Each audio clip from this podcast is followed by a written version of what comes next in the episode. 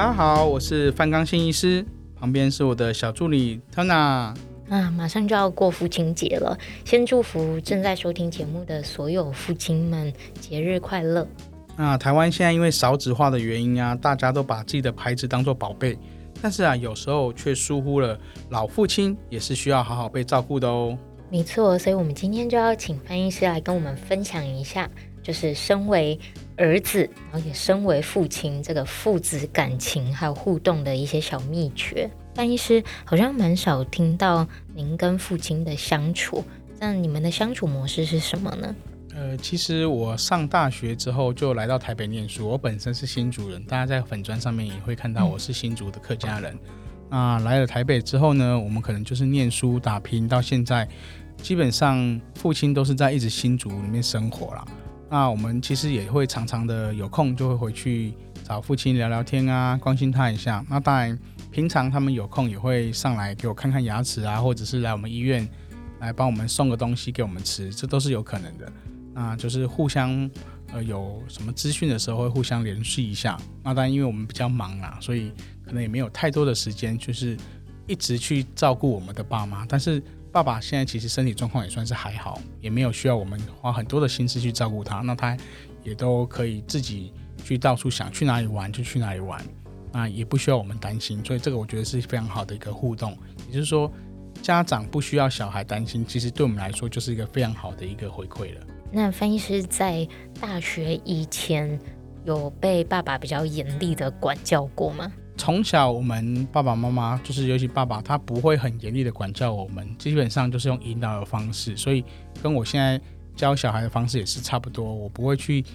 硬性规定小孩的成绩一定要非常的好，但是其实基本上我们从小的成绩也算是还不错啦，就是不会被家长说，哎，你怎么考那么烂？但是也是自己有在念书，没有错。可是当呃成绩不好的时候，当然也不会被。大声的、严厉的斥责啊，所以我觉得我现在也是对小孩也是这个样子。呃，爸爸对我们其实还蛮关心的，就是如果我们在学校，他是不希望我们被人家欺负，因为我们他希望我们表现得很好，那也不希望去欺负别人。可是当别人来主动欺负我们的时候，他们就会呃想要出面帮我们解决这些事情，就是会据理力争，去跟学校的老师啊或者家长说明，说你们家小孩是不能这样子的。那他也会。常常在路上看到其他的家长大庭广众对他的小孩打骂的时候，他也会去制止人家，说：“哎，你不能这样子哦，你们不能这样子直接打小孩哦。”我觉得这样子是对我们来说是给我们一个很好的一个身教。嗯，那其实听起来是一个非常有正义感的父亲。对啊，范医师从爸爸的身上就是学到，觉得最直接学到的精神是什么呢？呃，基本上爸爸就是说，该做的事情就是要做，他觉得是对的事情，就是要把它一直做完做下去。那这也是我目前来说，我教导小孩呃唯一的方式啦，就是他觉得如果是他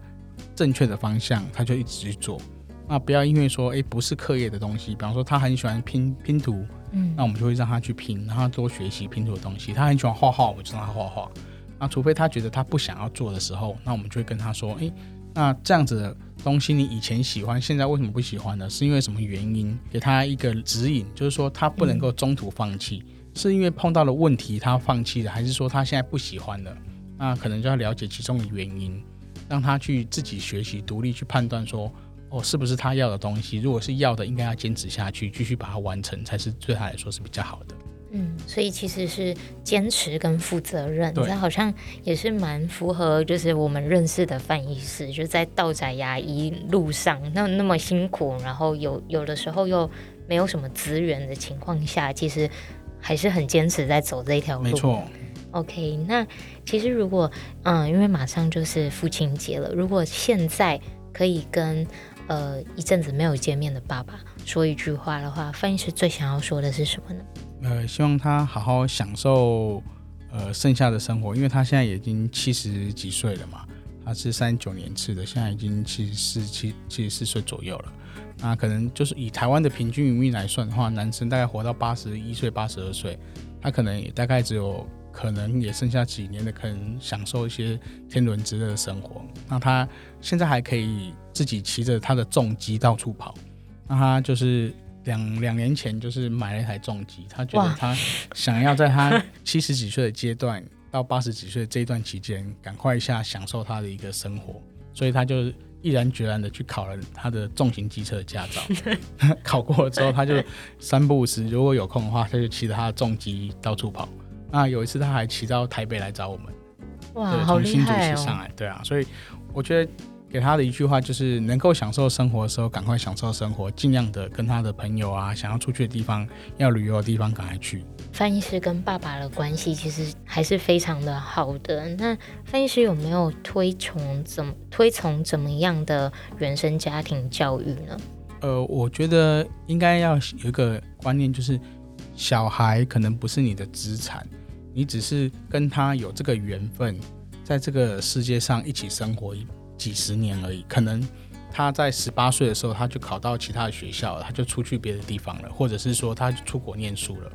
只有从小时候到他出国的这段期间，或是他去念大学这段期间，在家里面的时间，我们是有机会相处的。那我们就给他一些比较正向的观念，让他得到说，诶，他应该怎么样的去负责任，对他自己负责以外，还要对我们的家里面负责。对他表现就是代表。我们这个家庭教育出来的一个样子，如果他表现不好，就等于是说我们没有把他教好，所以就希望他能够表现好以外，能够负责任以外，让我们整个家庭的传统能够延续。翻译师虽然行程很忙，但是我曾经翻译师有跟我说过，他其实每天晚上都还是会保留固定的时间给孩子。或者是有时候晚一点回家，其实小孩子会等范医师回来，然后说声晚安再去睡觉。然后甚至周末的时候，一定会有一些固定的亲子运动啊，或者亲亲子的行程。那嗯，范医师是觉得陪伴这件事情对于亲子关系的的维持是很重要的，对吧？对啊，我没有要求小孩的成绩一定要非常的好。因为我觉得能不能念书，或者是能不能服务社会，是跟自己本身的想法有关。他如果就算没办法念书念得很好，他一样可以服务社会，依照他自己的兴趣理念去服务社会就可以了。那我们现在在这个阶段呢，可能就是多陪他，多找时间跟他们玩一玩。像我儿子，他常常就会跟我说，他跟我一起打球。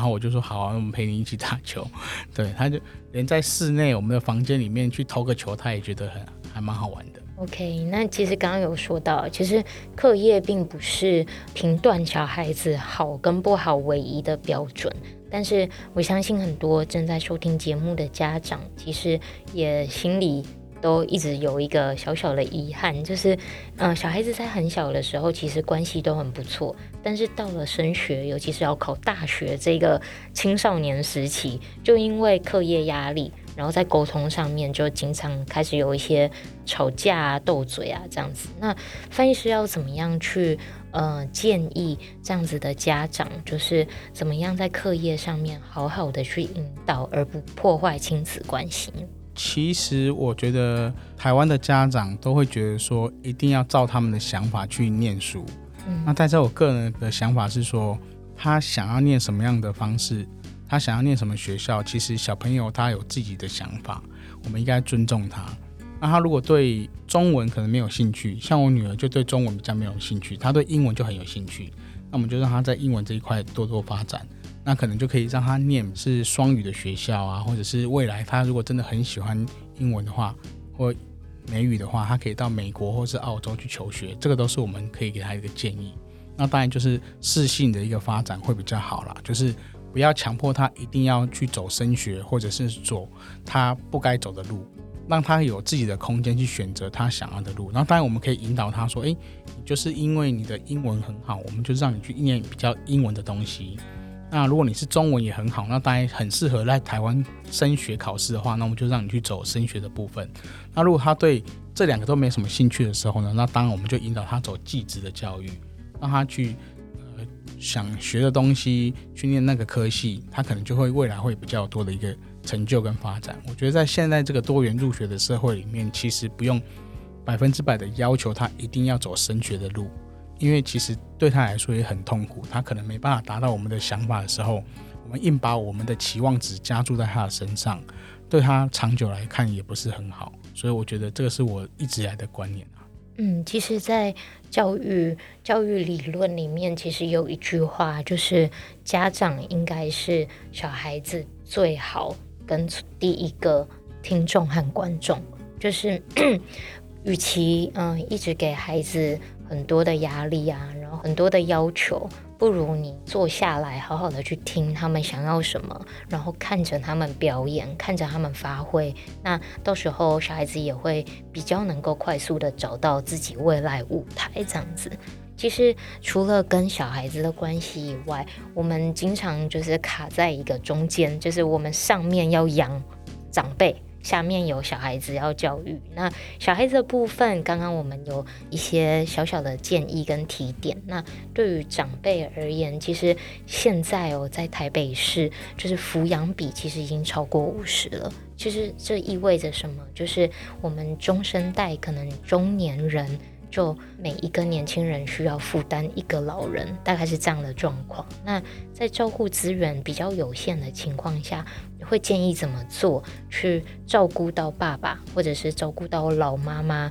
然后同时又顾及到他们的尊严呢？基本上，我觉得我们的这一代要照顾是一个多的老人，可是我们的下一代，就是我现在我的小孩的这一代，可能到了四五十岁的时候，他们要照顾两个以上，他们的辛苦程度会比我们更多。那当然，我们这个呃阶段呢，我们的老人家呢，他其实可能才七十几岁，他可能还可以自己行走、自己工作、自己去做他想做的事情，其实也不会花很多的时间需要我们去照顾、去担心。嗯。但是相对的，可能再过五年、十年，他慢慢老了之后，可能我们就要花比较多的时间去照顾他们。那当然，这个时候呢，我们就是。可能除了拼事业以外，未来五年、十年之后，如果真的需要我们照顾的时候，我们当然也会放下我们手边的工作，尽量的去达成他们想要我们照顾的方式。那当然，这个时间我不晓得会拖到五年还是十年后。那当然，以我现在来说，我很庆幸我爸爸妈妈都还身体蛮健康的。那他们也有自己的一个社交的生活圈，也不需要我们去担心。那当然，偶尔我们就是打打电话，可能假日的时候有时间就回去看看他们。那当然，对我们来说，这就是一种幸福啦。因为他们身体好，就代表我们可以很少的时间去照顾他们。所以我觉得未来我也会用这样的观念，就是等我老了之后，我还是希望我的身体比较健康。所以我在这个这个阶段，可能就是尽量，如果有空可以运动就去运动。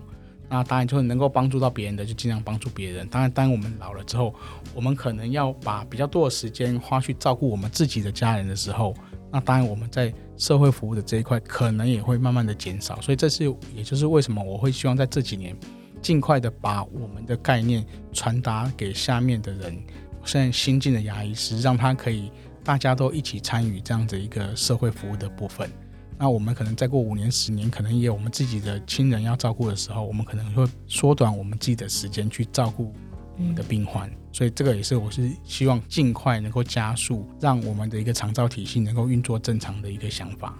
嗯，OK，那其实呃，如果说我们的爸爸妈妈都是大概嗯刚退休到七十几岁，可能还可以自理。那如果是在更老，比方八十岁以后。就是这样子的老年人的健康啊，就是会经常面临让照顾者、照顾的家属非常的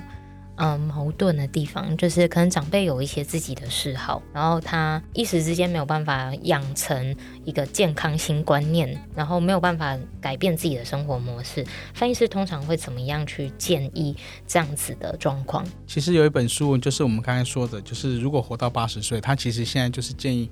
如果老人家如果到了七八十岁的时候呢，他有一些从年轻就培养到现在的一些嗜好，比方说抽抽烟啊、喝喝小酒啊等等，我们都还是建议他继续持续的保持，因为我们的心理健康，身体才会健康。所以他如果可以经由这些小嗜好达到他的一个心理的平衡，我觉得我不会去控制他，也不会去减少他这些嗜好，反而会跟他说。你这些嗜好，如果你觉得很开心的话，你就继续的保持，但是不希望你的量太多。比方说抽烟，它可能变成一天一包，我们可能会建议就是尽量降低一点点，但是不要完全的禁止。嗯，或他喜欢喝喝小酒，我们也不用完全禁止他，就是可以跟他说他的量可能要减少一点点就好了。那不要造成他身体太大的负担的情况之下，我们都会很乐意的去协助他们，就是持续的维持这样的一个小嗜好，这样子我觉得会比较容易达成他能够长寿的一个方式。就也不要让老人家过度压抑，这样。没错，没错。OK，好，那其实，嗯，因为马上就有节日嘛，马上要过父亲节，其实很多人会聚餐。那范医师对于就是长辈他们在用餐饮食上面有没有什么注意事项是需要叮咛的呢？呃，基本上其实像我自己也一样，我现在到了已经四十八岁，快五十岁了。其实我们吃东西的量也就是越来越少了。其实大部分的老人家也是一样，当你年纪越大的时候，你吃东西的量就越来越少。那也不需要去很在意的，就是说你一定要吃非常非常健康的食物啦。就是说，如果已经七八十岁了，他偶尔要吃一点点肥肉，他想要吃一点海鲜，我们还是会让他吃，但是量就不要做太多就好了。就适可而止，但是还是会让他吃。他想，而他可能年轻的时候就是很喜欢吃肥肉，或者很喜欢吃牛排。大家要吃这些东西的时候，一定要看你的口腔状况能不能吃这些东西。所以还是要老老话一句，